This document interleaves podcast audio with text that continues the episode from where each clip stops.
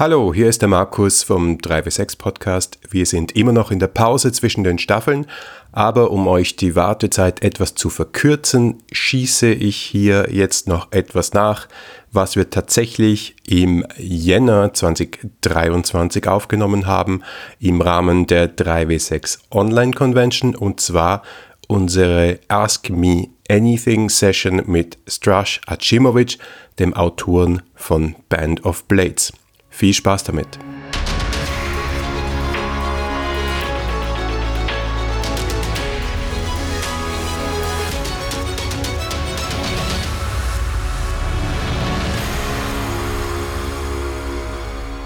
Welcome, Josh.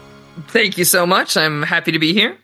You are, as most of our listeners will know, one half of Off Guard Games, co designer of Band of Blades, Scum and Villainy, and many other games, also as an editor, very active. Uh, anything else you want to add to the, the accolades? I think I'm less active as an as an editor per se, but I do more design and layout on our team.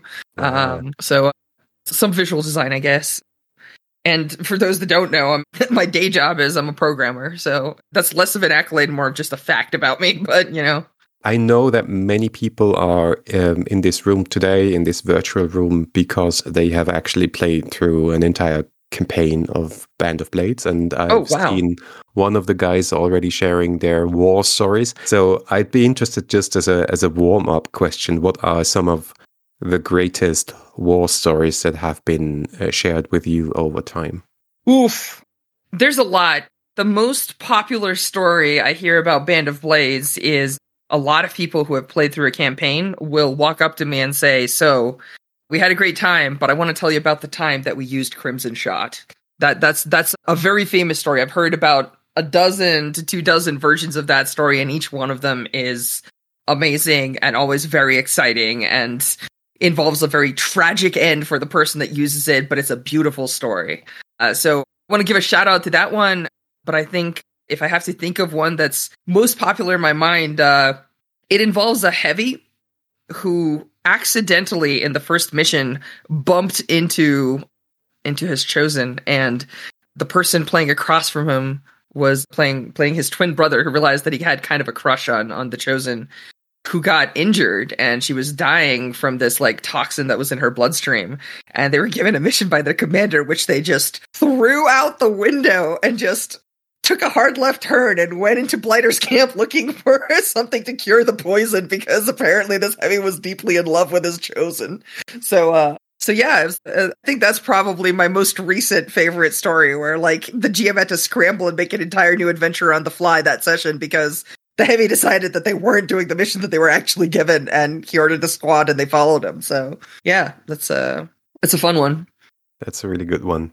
I just realized that our entire Band of Blades game group is here that I ran actually. so maybe they want to share some some of our war stories. Amazing. Maybe. Yeah, really nice. What about Scum and Villainy? That's a game that has many different tones with which it can be played, and it can be more like Star Warsy and more Firefly. What what is the feedback that you're getting on that game from the players?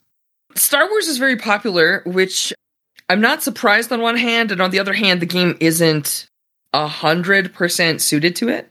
If you take a look at the way, it doesn't have that light side, dark side, heavy morality implied in the universe sort of stuff integrated. So, like in some ways, if you try to play Star Wars flat, you're going to run into a couple of problems. But a lot of people have hacked around that because, gosh darn it, everybody wants to play some Star Wars.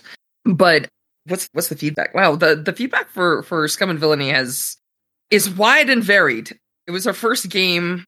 People certainly have opinions about it. I'll tell you that much.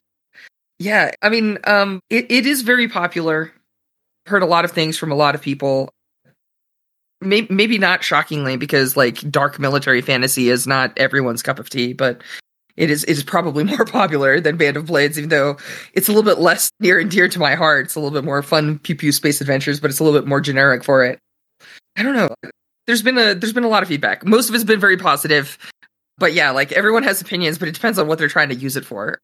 I think it, it probably works the best when played in its like native environment and the setting with the elements that are actually part of it, but people have used it to tell a number of stories. One of the things that I'm very proud of is that Scum and Villainy actually has a very simple planetary structure. Like this is this is common in science fiction. This is obviously not true. Like we look at planet Earth, we know that we have many biomes, many different people, many different animals. But in science fiction, it's very popular that like when you come to a planet, there's like one major settlement, one major biome, right? Like it's a it's a very simple formula. And the thing is that we managed to encode that onto a page, right? Like we can we can put a system on a page and people have actually made a lot of really cool settings out of that because that's a very easy formula to replicate. So you can just like print off a sheet, fill in the areas, and boom, you have a new setting to play in. And so I've actually seen some really, really cool alternate systems and alternate settings and even some canon, like a different, you know, movie slash show systems and settings that people have encoded into that kind of format. It seems to be like encouraging of creativity and for people to sort of like take it and make it their own, which is something that I'm very proud of. That's the thing that I love hearing about and seeing, you know. So I, I don't know if that answers your question, but I, I maybe I'm, I'm hoping it does. sure, sure. Based on total anecdotal evidence and my personal bubble, my feeling is that in Europe, actually, Band of Blades is more popular. At least I know many more people that have played through a full campaign compared to Scum and Villainy. But that's might also be the reason that science fiction has always been, yeah, a struggle to market in Europe. Well, let's versus, let's let's yeah. let's let's have a different conversation. Yeah. I think it has to do with love. And so one of the things is that when you make a game, we think a lot about target audience, right? Like who is this game for? Because not there's this this sense some people say like, "Oh, I made a generic system. It's for anybody who wants to play anything." But that's not true, right? Like games are designed to tell certain stories better than others. And I think that Scum and Villainy is very fun. It's very easy. What you're not hearing is I'm I'm seeing groups that are like 18, 19, 20 that don't care to talk about it. They just pick up a game off a shelf, they play it, you know, they're happy with themselves and they don't need to reach out. Like the audience is anybody who just wants to have some fun space pew pew adventures in the vein of several things that are, you know, popular people have watched. But the thing is that like Band of Blades is a game that isn't going to be loved by everyone. It's pretty dark. And I've actually had a lot of people that have come up to me and, and they say like, "Hey, Stras, you know, like we keep failing some of these secondary missions and watching our friends die, and that's like really hard and it's really demoralizing." And I, I nod my head and I say, "I understand." And you know, they say like, "Well, shouldn't we like have some sort of like you know troops hurrah where we're winning against the bad guys and our, our guys don't die?" And I go, "No, that's a different game. You should play something else." And they're like, "What do you mean? Like, don't don't don't you want us to play your game?" I'm like, "Yeah, I do, but like." if you're if if this is not a thing that you're into, maybe it's not the game for you, right? Like like this is not a game about overwhelming victory. This is a game about like finding hope in the middle of defeat. And like so it's a game that's going to be loved by certain people and it's not going to be loved by others. It's it's a much smaller audience that we're writing it to, but the audience that gets it is really going to get it.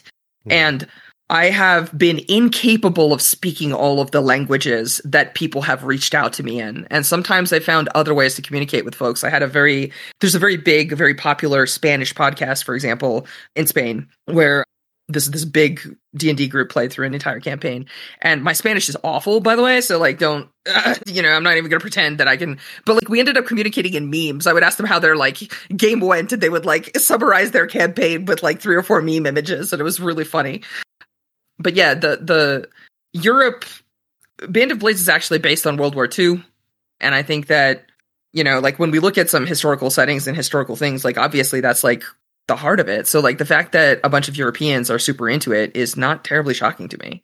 This is this is closer historically. These are the the tales that you know our families have talked about and whatnot.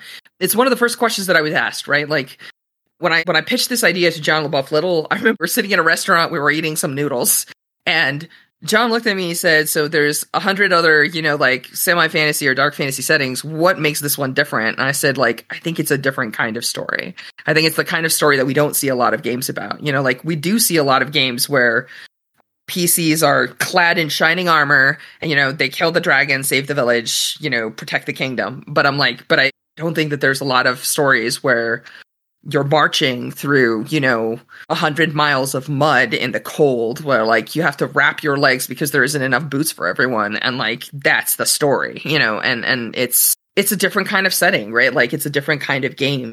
It definitely breaks things up a little bit differently and and and plays a little bit outside of those comfortable bounds of fantasy. So um, I remember when I pitched this game to Harper, you probably still find it. I think the Kickstarter for Blades is still up there. I wrote like this this four page little short story about a group of people in Skydagger going down the mountain because they hadn't gotten supplies in about two months and everybody was basically starving. And what they realized is that some of the undead had slipped past the perimeter. So what turned out to be a short trip down the mountain to a warmer place where they would get better food turned out to be a bunch of soldiers being hunted in the snow. And it was this like scary kind of sad story where like, you know, they had this this pair that had been fighting together since, you know, Ettenmark and and they had always been fighting together and laughing together and then like one of them dies in the first encounter and it's just like shocking. And so like yeah it's it's it's that kind of story. It's a different kind of story. And i think the audience for it is going to love it because like it very much talks to something that's like deep inside them. It talks to stories that they've heard from their families. It talks to some histories that you know they can see written on the walls of the streets as that they're, they're walking by. So yeah when you tell me that you know it's more popular in europe i'm actually not shocked. And and that's the other thing is like the people that love it talk about it.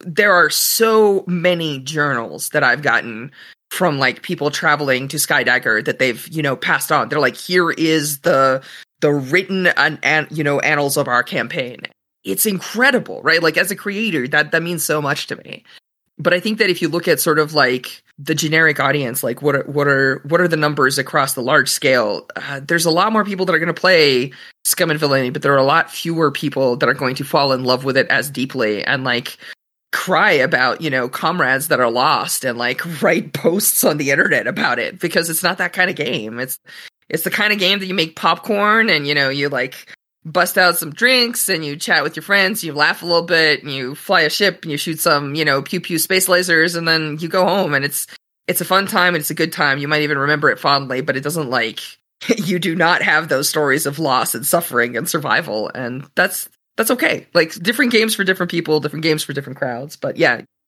you're telling me does not shock me at all.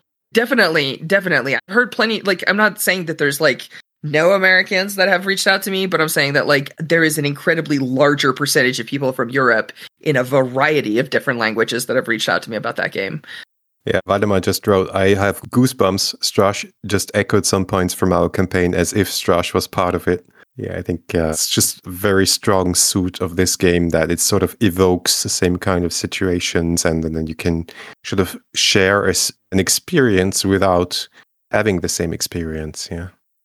And connect a question by Bonnie to that. The Band of Blades campaign system is very unusual because there's a clearly defined final situation that is evaluated with a point system. Why did you decide on this type of conclusion? Whenever we talk about this, there's there's a part of game design that we don't talk about, right?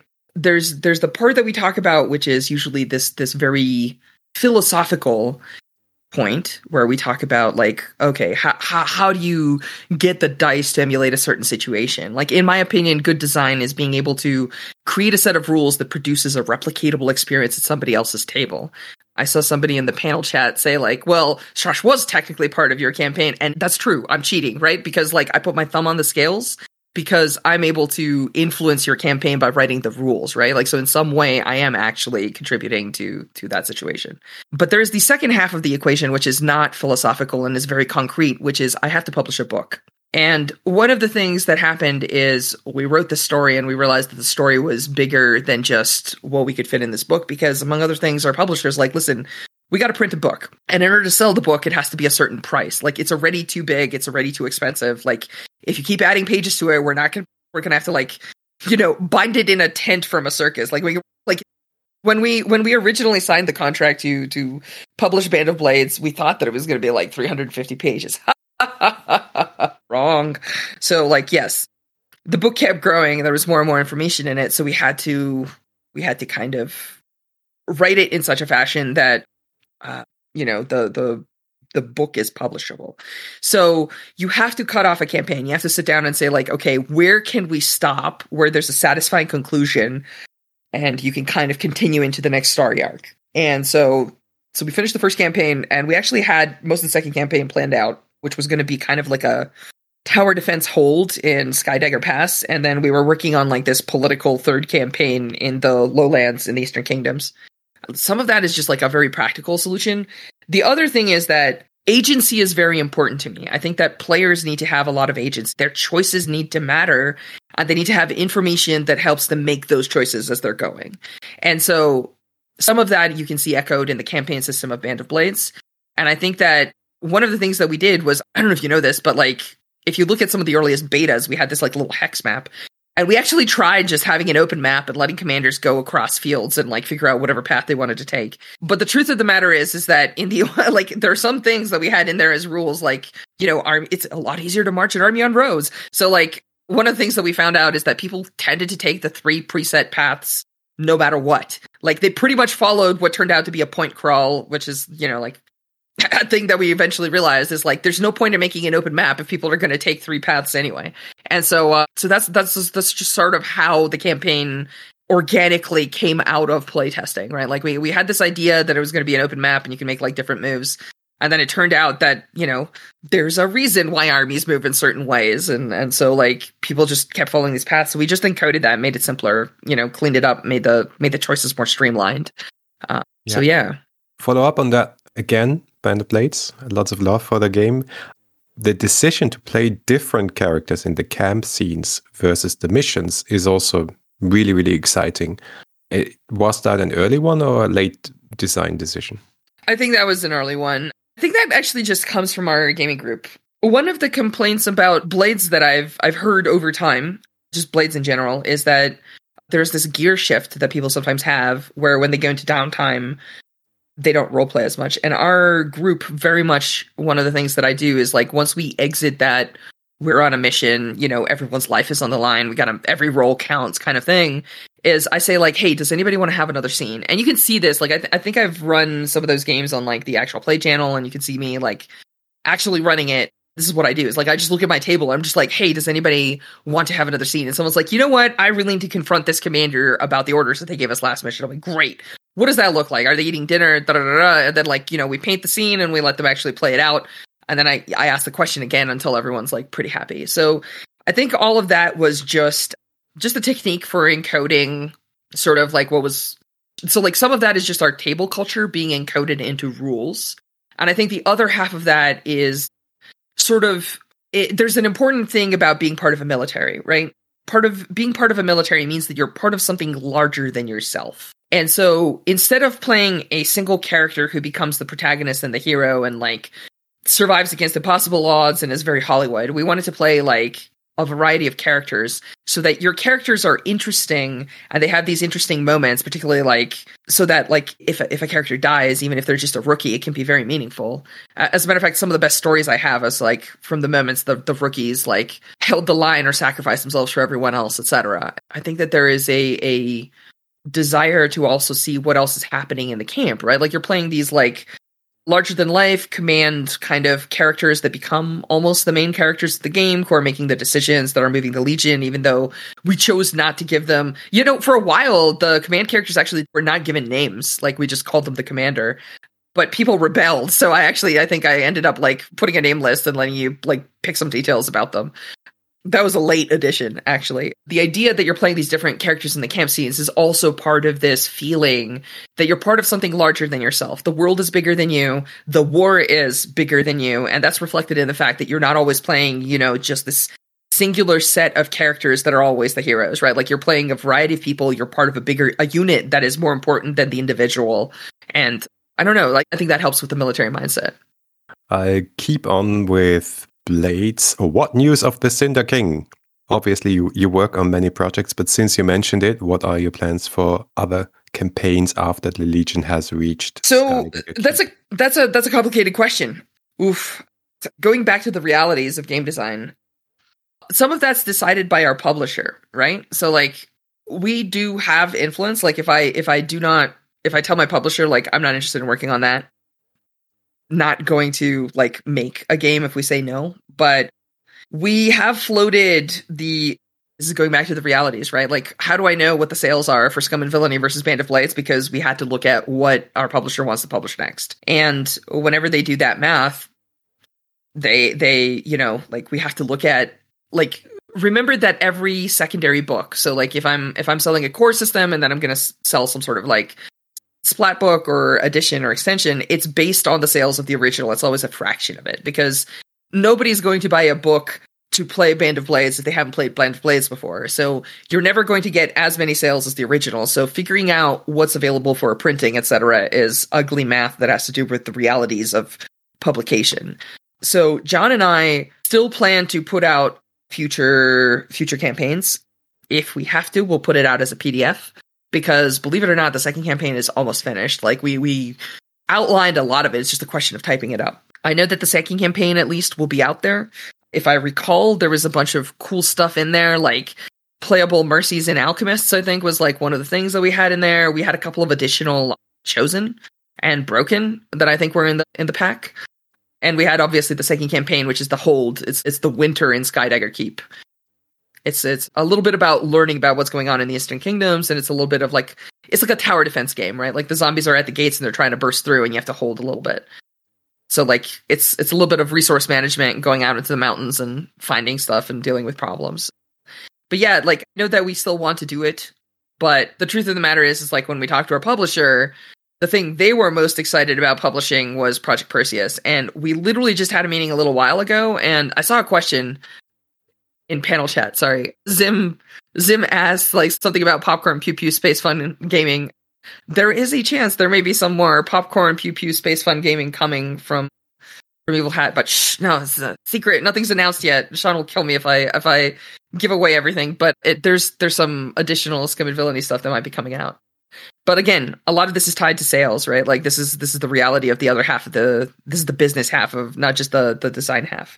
Uh, yeah. But that said, as I said, like it's not that we hate any of our games, so it's not like I'm like oh gosh darn it, I hate Scum and Villainy. Why would I ever make any more Scum and Villainy? But like at the same time, you know, Band of Blades has a, a lot of personal meaning to me. And I am very like invested and devoted to it. So I want to see all three campaigns out, but like, you know, th- there's the realities of it. Some of it is like, what are people willing to publish? And honestly, some of it's just excitement. Like, I'm a person who's very excitement driven. So like when I have a lot of people excited about something that's coming out and like pushing for it, like it motivates me to work on it. It motivates me to like invest in it. And right now there's a different project that everybody's clamoring on my windows trying to get in to get some playtests. So I'll have some, I'll maybe have some exciting you would you ask me for bomb drops later? So you know, that's scoop. a that's the thing that maybe yeah scoop. There you go. I'll have scoop it a little bit here. Excellent. Uh, so yeah, but you mentioned Project Perseus, and Mario asks about that. What makes it special? What? How does it play? What? What's that game all about? Is that the one that's coming out next? Yes, it's actually all. Uh, we're almost. Uh, oh, there's no almost. We're in layout. Like, there's still got to be editing done, and there's a couple of sections left to be written, but it's it's winding down. Like, I would say it's got a couple more months of work on it before it actually goes to print. But uh, Project Perseus is spies versus the supernatural. So, like, it's 1980s, 1990s sort of like spy fiction. The premise is that the supernatural has always been part of the world.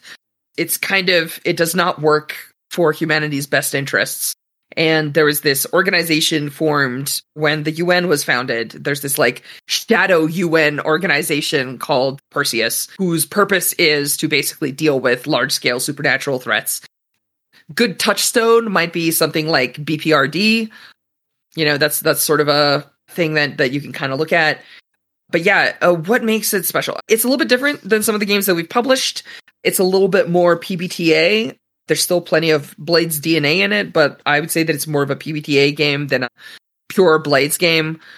Something weird about oh oh this is exciting. So there's two different types of characters.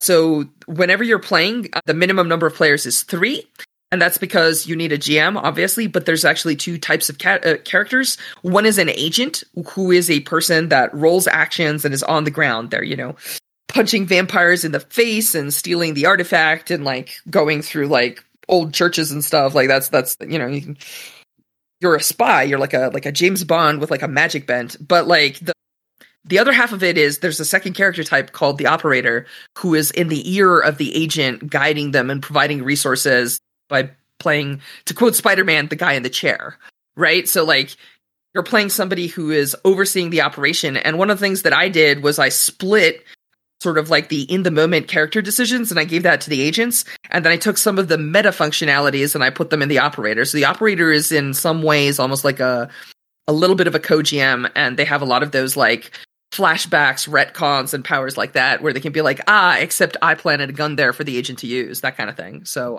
a lot of times when the agent is stuck, their operator bails them out by using these meta mechanics. So that's pretty exciting. It's pretty fun.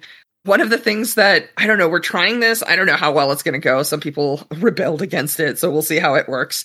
Uh, but there's the way that the game is played, at least in the campaign mode, is there's a list of like 20 some odd agents and you pick them kind of like you would like a character in a video game. So like instead of making this like unique agent of your own, you just like look at this list of dossiers and you pick one that speaks to you and you customize it and sort of like make it your own and then, you know, you play that agent in the mission. But a little bit like Band of Blades, you can also put them on the shelf and let somebody else play it if they want to, or you can just say like, no, I, I want to play that one always, but uh, maybe not next mission. Next mission, I'll try this other person. So uh, yeah, hopefully, like it's weird. it's definitely something we're taking a shot at. We've had a really good response to it. This particular format means that it's very extensible. It's like very easy to like make more, you know, agents and whatnot. This may be the first Kickstarter that we do with Evil Hat, so there may be a lot of stretch goals and stuff like that that may involve more stuff like this. So yeah, we'll see. We'll see. There's a there's a lot of new tech and new ideas that we're trying out in here. It's not it's not like a lot of other games I've seen. So we'll see how it goes. We'll see how the audience responds. We'll see how people feel about it. The playtests were very exciting. There's a lot of really cool stories about uh, that time they ran across a frozen river and then split the ice open so that the vampires fell into running water and died behind them. You know, that kind of stuff. So it's very exciting. Nice. We, we like it fresh.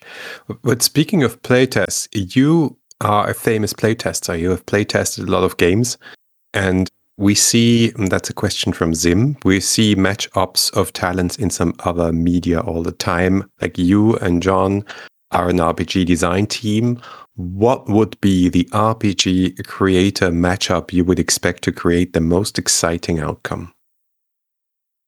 Oh, uh, these questions are always hard, right? Because there's no like single des- sometimes you see a game and you're like, oh, this is definitely X person would make an amazing game like this. And you know, like when you're watching a movie, you're thinking that. And then when somebody asks you a question like this in the middle of a podcast, you go, oh, I don't know.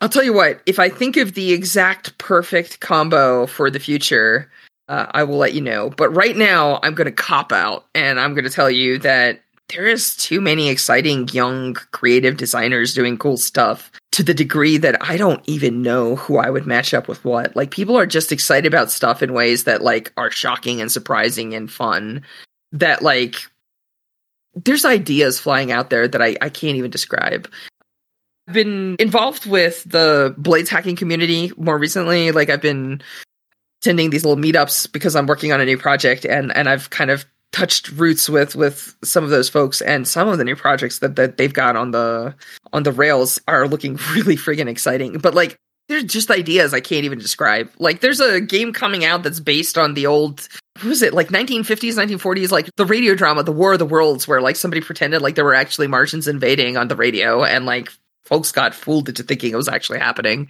And like, there's, there's like a, a, game like that about that actually happening and like people surviving that's like loosely based on Band of Blades. That looks wild.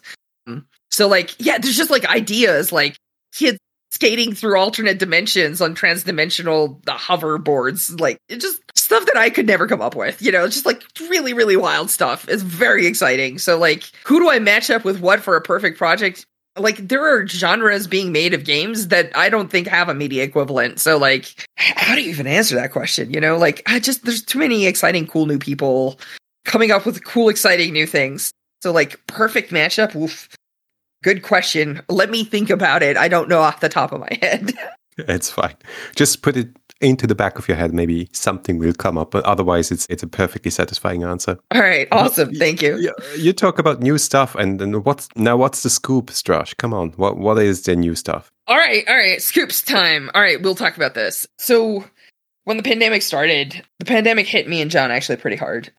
Maybe not talked about so much, but like one of the things that, like, my life would go to like six or seven cons a year and I would see all of my friends. And so like when you suddenly stop doing that and you know, you don't have your community, you don't have your playtesters, you don't have the people that are excited to see the next thing, you're not playing the next thing from them, like it kind of hits you pretty hard. And we just struggled a little bit. There's a lot of people who are like, Where is X? And I'm like, man, we're working on it. Like, come on, like it's sometimes life is just hard. The thing that happened, there's this like magical moment where a bunch of my crew watched the new Witcher series and they were like, yo, so we haven't played like traditional fantasy in a long time. How about you make a game for us and we'll just play something, you know, like in a week or two? And I know that sounds like ridiculous, but you have to understand there's a lot of games that nobody ever hears about that are just like one shots that I put together for my my table at home. And so um yeah, I, I put together a fantasy game and turned out to be wildly popular. So I've been working on that in the background, like a little bit here and there, because like my home group keeps wanting to play. Like we play for a little while, then we play something else, and I'm like, what do you want to play next? Because like that's a question, right? Like we we play in these like sets of like six to eight sessions usually, and then we try something else. And I keep asking them, I'm like, what do you plan want to play next? And they're like, we want to play Spell and Blade. And I was like, oh okay.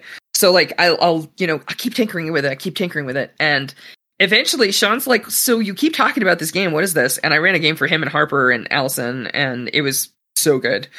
And so there is a good chance that we will be seeing a Spell and Blade game coming out. So what's the scoop? The scoop is that I've been working on playtest server. So the playtest is getting closer to being like everybody keeps asking me when can I run it? And the problem is is that I have a lot of rules for making characters and not a lot of rules for running the game. So i have been working on the rules for running a game. So hopefully people will have something to run. And good news is I've been doing the what's that silly project that everyone's doing right now? Dungeon 23. It's really fun. But the Dungeon 23 first adventure that I put together is a Spell and Blade adventure, so I I learned a lot about designing Spell and Blade adventures that I can give to other people. So yeah, in any case, the exciting scoop is I've been working on Spell and Blade for, for over a year now, sort of in the background, and it's getting pretty close to the point where I can actually hand it to other people. So hopefully they'll be able to join this playtest server, keep an eye out, you know, and and yeah, maybe you'll get a maybe you'll get a chance to run it and write me some feedback and help. So here's the truth: the way that I got involved in game design is I was a big playtester for Blades in the Dark. I was very involved with that. So maybe there will be a a a new person who gets super involved with this, and maybe that'll that'll help them get excited and make their own thing. So I don't know. Awesome. Whenever I tell stories like this, like whenever I, I mention something like, oh, like remember how you helped me do X and Y? Well, I had this new person that did X and Y, and Harper just like writes this little like the circle of life. so yeah, it's uh, you know, yeah, I don't know. We'll see. It's actually, I think what I meant when I said you were involved in editing, because in the end, if you're really involved in playtesting, yeah, and you really give a lot of feedback, you are becoming sort of an editor, not in the sense of correcting sentences, but really shaping also the design, right? Yeah, that's that's actually very true. it's this is funny. There's actually a lot of things in Blades that that came from that first campaign that I ran. Because it was it was one of the I, I, think I was actually I don't know if I was the first I think I was the first group that ran it outside of Harper's group in Seattle. So I don't know if I was the the first. Like I I never I was never you know trying to get that title, but I it was one of the early things and i remember that that went into a lot of the feedback and which eventually made it to some parts of the text that are maybe like not obvious where it came from but yeah so yeah, being a playtester is actually a, being very involved in the growth of a game. So yeah, I think it's an important component, and I think it's less talked about than people realize because to a lot of people, like particularly if you look at like a bigger company, if if there's like a production team and you know they have like playtest teams and whatnot, like it, it's not always obvious who's actually interfacing with it. But particularly for indie games where there's like one or two designers and like one source of feedback, there's a a very close relationship between some of the groups that are like writing reports every week and like the designers who's constantly like nodding their head and taking notes and you know this so yeah that's exciting. That's coming up. Hopefully people will be excited about that. It is a fantasy game which should surprise nobody. I think it's going to be a slightly more euro fantasy game which most people are like wait isn't d&d european? I'm like mm, it's sort of it's kind of mm, its own thing. But like th- this is going to be a lot more based in like you know European fairy tales and whatnot. So it, it should be a slightly different flavor. Maybe it'll be exciting to people that like that sort of stuff. I don't know. We'll see. We'll see. I am certainly getting a lot of people asking about it. So Yeah. I think we're here for it. Absolutely. Yeah. well, I'm, I'm glad to hear it. I have another Blades question here. At what point did you realize Blades would become something as big as it is right now, basically spawning a whole new system? You, you talked about the campaign part of it that it became really big, but what about the system? When, when and why did you design to decide to design this system and in this system christopher asks so obviously, uh, Blades is the baby of John Harper. I don't want to claim credit for that. And the thing is that Harper's been part of the game design community since uh, I don't know if it was before I was born, but it was certainly when I was just a baby. So so Harper's been doing. I still remember the first time I saw John Harper. I brought my fourth edition copy of Talislanta for him to sign, and he laughed because like it was from a long time ago. He was doing layout on it. Uh, uh, so yeah, he was. I think he was doing layout on it when I was still like in school. So uh, so yeah, I mean, this is John Harper's baby. Obviously, it's not mine. But one of the things that so like you have to understand that like in the well, back in the dawn of time in the 70s 80s and 90s there were these big companies that put out books. And in, around 2005 a bunch of indie creators made the forge. I know i know. Promise going to get out of the age of dinosaurs here in a second. One of the purposes of the Forge was to empower individuals to be able to publish without necessarily needing to be beholden to these big companies who said yes or no, right? Like, uh, they're the ones that figured out how to do PDF publication. They figured out how to make zines. They figured out how to do funding. And so, like, there's a lot of like information that was shared between them, and it was a very collaborative in the sense that they were trying to empower each other to make these games and share these games. And so, uh, John Harper has like I mean the logo is in the book, right? Like like Forged in the Dark is based on Powered by the Apocalypse, and Vincent Baker not only made Powered by the Apocalypse, or sorry, I should not say Vincent Baker, Vincent Vincent and Meg Baker both made Powered by the Apocalypse, and they you know in essence like in the book they gave it to the community and that made it big and harper has been playing games and running games and thinking about games and designing games for very long and blades in some ways was his magnum opus. And one of the things that he wanted to do was to take the next step and give it to the community. So I don't want to poke the bear and I don't want to talk about licensing and stuff, but I think that having a strong game system with good math behind it that can create interesting situations mixed with the ability for the community to make more products based on it is what generates engagement, right? I think that we see a lot of this in the NSR, OSR circles and stuff like that, where they have these very small generic systems that they largely give for free, and then usually there's adventures, and lots of people make adventures for them. That's that's how you engage the community there. But for Blades, it's the ability to make the SRD, it's the ability to open it up for additional hacks and encourage other people to take it and run with it. So when did I know that? Well, John Harper made it for one, and John Harper always makes games that are incredibly popular. True story, I I played a lot of traditional games for a very long time, like many of us. No judgment to anybody that does, but some of the first indie games that I saw and particularly saw hacked were John Harper games, right? Like I played Lady Blackbird a long time ago and I saw a bunch of hackbirds happen like around that time. And so like this idea that not only are there these like awesome indie games that use these systems, but that other people hack them and that's okay was just kind of eye opening at the time for me. This was like in the early 2000s, right? Like so like well maybe late 2000s, but like the the it was just like a new concept. It was just, you know, like everybody assumed that you know the, these these big traditional games were very much belong to a company, not a person. And so like seeing this community of people that kept making hacks also encourages other people to make hacks and try their hands at it. And that's how game designers are born. They're not hired by large companies and trained by them because they don't actually want to train you. They want to by you when you already know what you're doing. And so like, yeah, like making little hacks, making, you know, stuff, trying to get it published, putting a little PDF up for sale. That's all very exciting. And that's how new game, game designers show up. And Vincent Baker or Vincent and Meg Baker and also, um, uh, John Harper made systems that encourage that. So like, I hoped that it would be big, but honestly, when you get excited, I mean, I got excited about Duskwall. Like, come on, like I love that stuff. Like it's super exciting. There's electroplasm and weird ghosts and like thieves and stuff. Like, oh, that's super cool. Everybody knows that. So like when I got involved in it, I never get involved with a game because I think it's going to be popular. I get involved with the game because like I love it and I'm I'm excited about it. And I want to play games. I want to run games in that universe. So like when did I know it was going to be big? I don't know. Probably, I could have guessed that it was going to be big because Harper was making it and like putting heart and soul into it. But like, wasn't I wasn't looking at it because it was going to be big. I wasn't worried about whether it was going to big uh, be big. It was just a game I wanted to run and play, and that's how I got involved with it. So like, the good news is I have a day job, and I I don't always have to worry about that stuff. The the second half that I talk about the realities of publication is actually, I mean, it, it's a part of the business and you have to talk about it, but it's not my favorite part. Like I'm a designer first and foremost. And the way that I design is I, I write games that I want to run. I write games that I want to play because, well, if you're going to publish a game, you're going to be playtesting it a lot. And if you cannot run 100 sessions of it, you should not be making it. So, you know, these are not small experimental art games. They're they're big, like heavy, you know, going to be played a lot games, and I played them a lot before I published them. So yeah, I think my my heart and soul of my design philosophy is make games you want to run, make games you want to play, and so like Harper just makes games I want to run and play. So I don't know.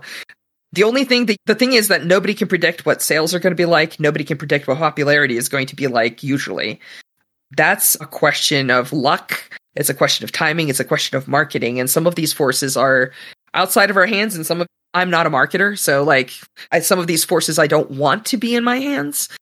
And, but like, yeah, you just, you make a game you want to play. And if it's a game that excites you, you hope that other people will be excited to play it too. And at that point, success is out of your hands.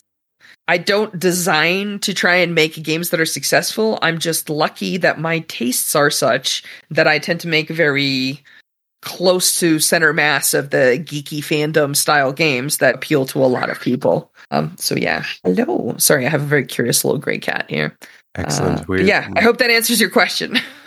it does, and follow up with a question from Waldemar. Aside from Forged in the Dark, are there any other systems you and or John would like to design games for, like maybe Paragon, because the effort is potentially less?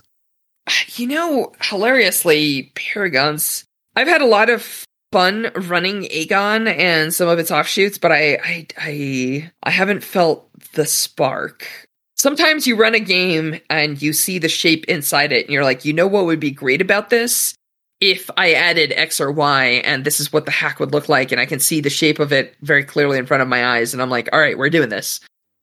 It just hasn't happened for Paragon. Like, I don't think it's bad. I just like sometimes you just don't get that burst of inspiration. Inspiration is one of the I'm going to have to tell you secretly my greatest weapon for game design is my shower.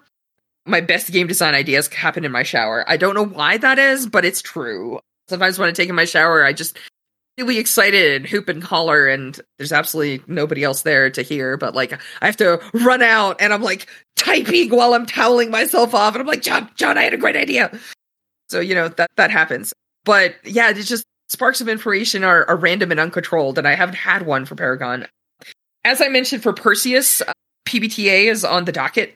There's another game that I'm working on with Spencer Stark called Young Blades, which is about like fantasy teens with feels. I think like a good touchstone might be something like Dragon Prince or Avatar. Kids with magic that are having adventures and being teenagers at each other.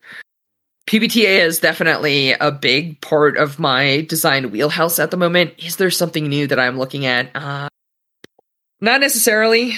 I think you'll see that one of the things that I've been doing a lot lately is bending some of these things into new shapes that we haven't seen before. So I don't I don't want to toot my own horn and be like, well, I'm doing new stuff, but like there's Spell and Blade is very different from Forged in the Dark. I think that if you look at Forged in the Dark core and you know it, you're not going to be surprised by a lot of the shapes in it, but it is very different. And there are things about it that I tell people that they're just like, "What?" Like one of one of the things that like people ask me, they're like, "Oh, hey, like what is the thing about Spell and Blade that you're most excited about? And I just like look at them point blank and I go, it doesn't have XP. And they just like look at me stunned. They're like, what do you mean it doesn't have XP? I'm like, yeah, yeah, character advancement is done by trainings, which is usually done with coin. So like, you know, you go on adventures, you get coin, you train yourself up. That's how it works. So like, yeah, there's then you need something to drive players, and we have a different thing that does that. We have the system of deeds and and fame, right? So like that's the thing. But yeah, I think that there's still a lot of room to engage with a lot of stuff in, in both of these systems. And I think that not only am I comfortable in it, but like I still want to explore. Like there's a lot of people who are like, whoa, you've published a book. But I'm like, yeah, but like that's two games. Like a lot of my heroes I got lucky where some of my early designs became popular enough that like people were like, "Hey, yeah, we want to publish that." But like truth be told, most of my heroes made like 10, 20 games that nobody's ever heard of before they actually published their first game. Like everybody knows about Blades in the Dark, but like who remembers, you know, like Lady Blackbird and The Mustang and you know Stranger Things, not the TV show, and like you know there's there's a bunch of other stuff that Harper's done that a lot of people are just like don't know about. But like his first publication was like decades into his career, which is like I, th- I think the first book that was like purely his is like Blades in the Dark, right? So so yeah, like I don't I don't I don't 100% know what other systems I'm I'm going to be working with. What I can tell you is that I am still running and playing other things less now than normally, and that has to do with the lack of cons. Like when I go to a convention, I play all of the new hot stuff that nobody's ever seen, and you know that I just there haven't been conventions, so I haven't been doing that. But when they are around, you know, I play them. I order games on Kickstarter. I, I try to run new stuff for my groups all the time. So like, yeah, that's a that's a big part of my cycle. And you never know what you're going to fall in love with. Sometimes you just find a game that inspires you and you have an idea and then you know you reach out to the creator and you're like hey i'm thinking about hacking this into x y and z. Can i make a game based on your engine? Does that seem okay? You know? I don't know. I don't know my friend. I'm still i'm still in the bit like pbta space. That's that's where i'm at. Hmm. Ironically, oh, of course, we know the old Harper games here in this community. But, oh, yeah, fantastic! I, I love hearing about that. Ironically, Michael, who is next to you, probably the most experienced uh, Band of Blades GM I know, he asks, What's your most important GM advice, especially in Forged in the Dark games, but others are fine too? I'm a person that's very, very sensitive to pacing. Probably the most important GM advice I give to people is about pacing. The most salient piece of GM advice is actually from Scum and Villainy. I have people that quote this to me all the time. They said, "When in doubt, explosions." Um, and that actually came from from games that I was running where I realized that I love cold opens and big booms and scenes springing into action when you don't expect it. So, so that's how that piece of GM advice came into the game. But what is my most important GM advice? Realize that indie games look less complex because they have less pages written, but they take a bigger strain on your brain because they demand more creativity. Find tools that support you and make that easier and be kind to yourself.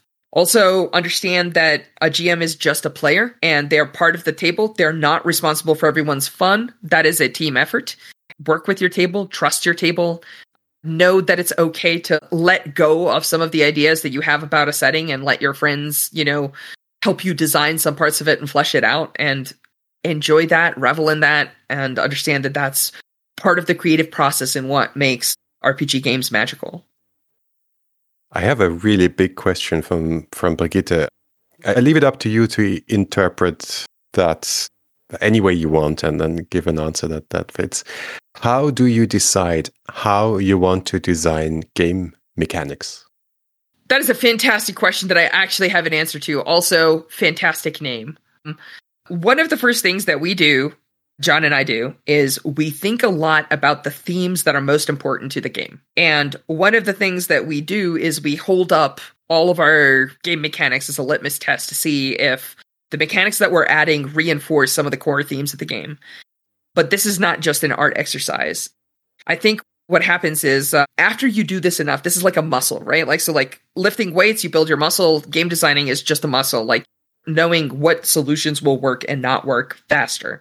When you're a young game designer, you're going to try things and they're not going to work. And when you're an older game designer, could try the same things, but you already know they're not going to work. So it's just faster because you can skip steps. Uh, so I think the way that I design game mechanics is twofold. One is I try to create a replicatable experience because I want what I'm experiencing at my table to be what you're experiencing at your table. So that's that's uh number 1 is always make game design decisions that help people have the same experience because to me a successful game is one that is able to replicate the experience within you know within some margins like like obviously everyone's table is a little bit different but like you're trying to communicate as much of it as you can so that's that's one part and then the other part is does it reinforce the core themes and like principles of your game does it help you achieve that kind of feeling So like understanding what is the vibe of your game, what is kind of like the core thematic elements of your game, and then like making game design decisions that actually help you reinforce it is probably the other big thing. Everything else is just math. I remember that phrase, a replicatable experience. That is so, that really hits the nail on the head. Awesome. Great question, great answer. I didn't expect that. Awesome. I think we should slowly but surely wrap it up and I have a personal question if you don't have oh, to. Oh, no. Well, it is. AMA, so I guess you can technically ask me anything. Also, yes. if we run it, I don't want to step on any other panelists or anything else. But if we if we have to run a couple minutes over, it's fine. I'm like I said, the worst thing is like you know I'm here with my coffee and chilling in the morning, so I'm happy to give you a few extra minutes if we need them. Go ahead. Awesome. So, Zim asks Are you working full time in your day job? You seem to be able to apply energy and excitement to different outlets in gaming. You brought this up we also see a lot of players and creators impacted by the last years. A lot of energy levels are running low. What do you see happening? Uh, yes, actually, I do work full time in my day job, and that takes a toll. One of the realities of, of living in the US is you kind of have to, right? Like, this is part of this is what pays for my medical insurance. I know that's a weird thing to talk about here, but it is. This is partially why excitement is so important to me and gaming and game design because other people's excitement also excites me. There's a lot of people who ask me, they're like, when do you sleep? And my answer is, that's my secret, Captain. I don't sleep. Sometimes that's just the, that's just how it goes. You, you, you do the day job, which is the things you have to do to pay for the things that you love to do. And so like that's that's kind of how it goes. There are a lot of players and creators impacted by it. Making a full-time living doing game design is very difficult. There are some people that have managed it, but there are a much smaller number of people that have managed it while maintaining, you know, happiness and joy and not worrying about the fact that they can like, you know, pay their rent every month. It's a hard topic. It's a it's a sad topic, but like I I I don't know what I see happening. I think that actually I'll tell you what. I've had a couple of hard months. I'm not going to lie about it. And and I was talking to another creator um I don't know if you if you know April who designed Thirsty Sword Lesbians, but I was talking to her just like casually. And one of the things that I said is like, oh, you know, I've been struggling with this. And one of the things that she told me, and she said, uh, in these days where sometimes seem so bleak and dark, creating art and sharing it with people is one of the only things that energizes me. And I kept those words very close to my heart. And I, I think about those words a lot because they're kind of like the thing that inspires me when, you know, I'm at my lowest points because honestly, a lot of us are just individuals and we can't affect the world, but you know, we try to create art and we hope that other people find joy and excitement and somehow and this is art, right? Because like it's like a painting. You paint a painting because you're trying to communicate an emotion and a feeling in a way that words are sometimes not enough. And similarly, I was on a page and I try to put game design mechanics on the page that when people play, they get a feeling and and you know, this loops back to Band of Blades. Like, I want people to have a specific feeling when they're playing that game in a way that we've seen a dozen war movies, but it's different when you play it because it's not just happening on screen to somebody else. It's happening to you while you're in that game to some level, right? Like, obviously, we're not actually in a war. I'm not going to pretend that's true, but like, it maybe helps you imagine those shoes and how to fill them and what you're supposed to feel. And so, like, in that way, in my opinion, it is art and it is shared with people as art. And I think that in times when when particularly as energy is running low and you know the flame is a little bit weak against the darkness like maybe you know you just gotta add one tiny additional candle that maybe somebody will find and enjoy and share with their home group. And you know sometimes that's the best you can do. That's all i got. Hey it's wonderful final words i would say. Even if you could run over a little bit i think this great place to to end the talk. Thank you so much for sharing your insights. Was really, really insightful. Happy that we got to talk again and wish you the best of luck for the upcoming Kickstarter. We'll pretty sure over here we'll be excited and we'll be backing like crazy and t- telling all of our friends in the indie game loving space of 3W6 podcast. So thanks so much and keeping our fingers crossed. All the hearts to you and your community and yeah, I, I hope to see you around.